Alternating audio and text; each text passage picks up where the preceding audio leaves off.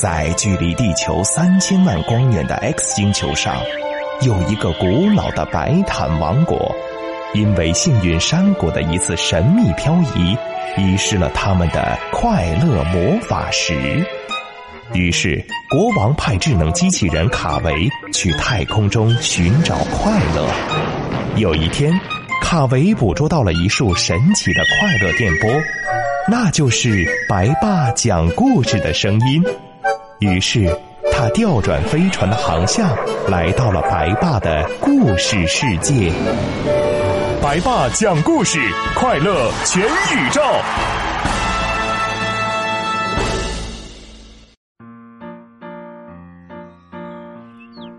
独在异乡为异客，每逢佳节倍思亲。遥知兄弟登高处，遍插茱萸少一人。哟，卡维。今天怎么这么认真，背上古诗了？你知道这首诗是谁写的吗？哼，白爸你也太小看我了。这是唐代诗人王维的诗，名字叫《九月九日忆山东兄弟》。不错嘛，最近长进不少啊。看来宅在家里没少看书。那当然了。什么李白、杜甫、王维、孟浩然的诗，我我现在最起码能背十首了，恐怕没有哪个小朋友会背的诗比我还多了，请叫我大诗人卡维。会背十首诗，尾巴就翘上天啦，比你厉害的小朋友多的是，你这叫井底之蛙。我只有天线，没有尾巴。再说了，青蛙也没有尾巴，有尾巴的那是蝌蚪。生物知识你倒是掌握的不错嘛。井底之蛙的意思是说呢，呃，哎呀呀，算了算了，我还是把这成语故事跟你再讲一讲吧。话说有一只青蛙，常年住在一口枯井里，它对自己生活的小天地特别满意。一有机会就要当众吹嘘一番。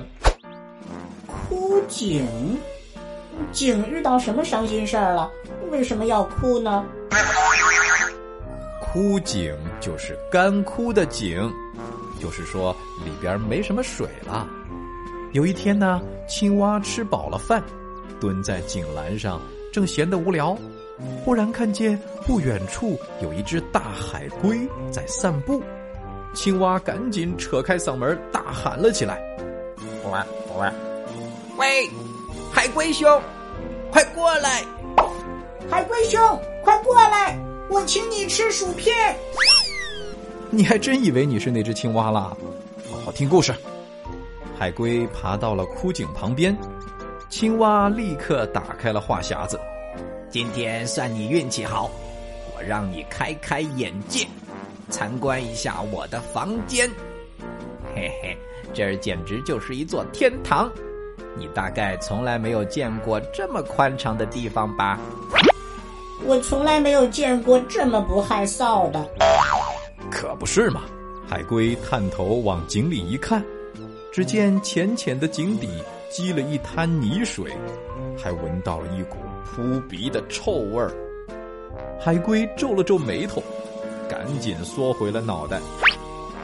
哎呦，这都多久没打扫卫生了？青蛙根本就没有注意到海龟的表情，挺着大肚子继续吹嘘：“呱呱，住在这儿我舒服极了。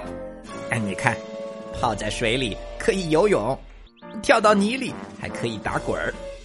那些小虫子、螃蟹、小鱼什么的。”哪一个能比得上我呢？是啊，谁也比不上你这么不讲卫生。这青蛙呀，越说越起劲儿了。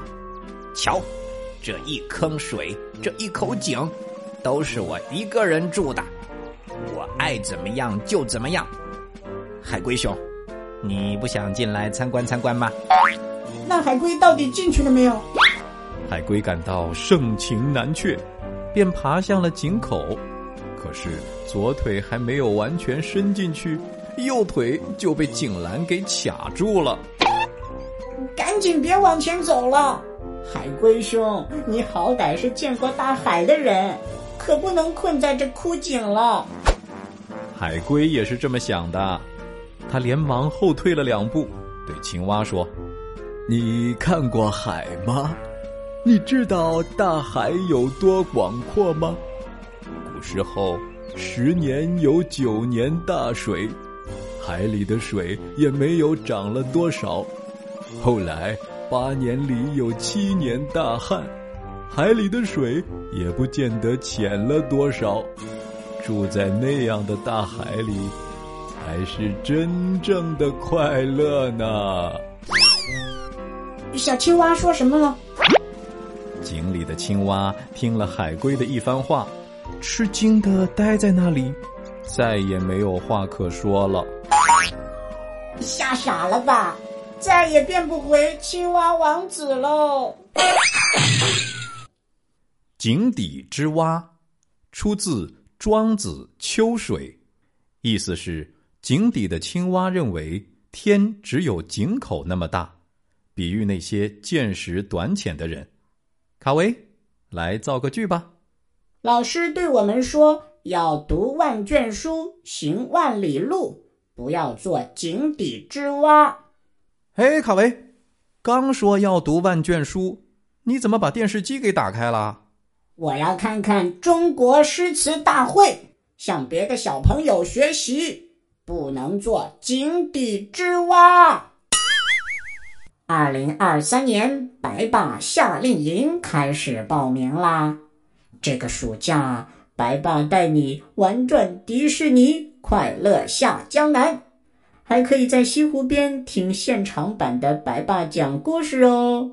赶紧添加白爸的微信，拼音全拼。白爸大白，报名参加吧！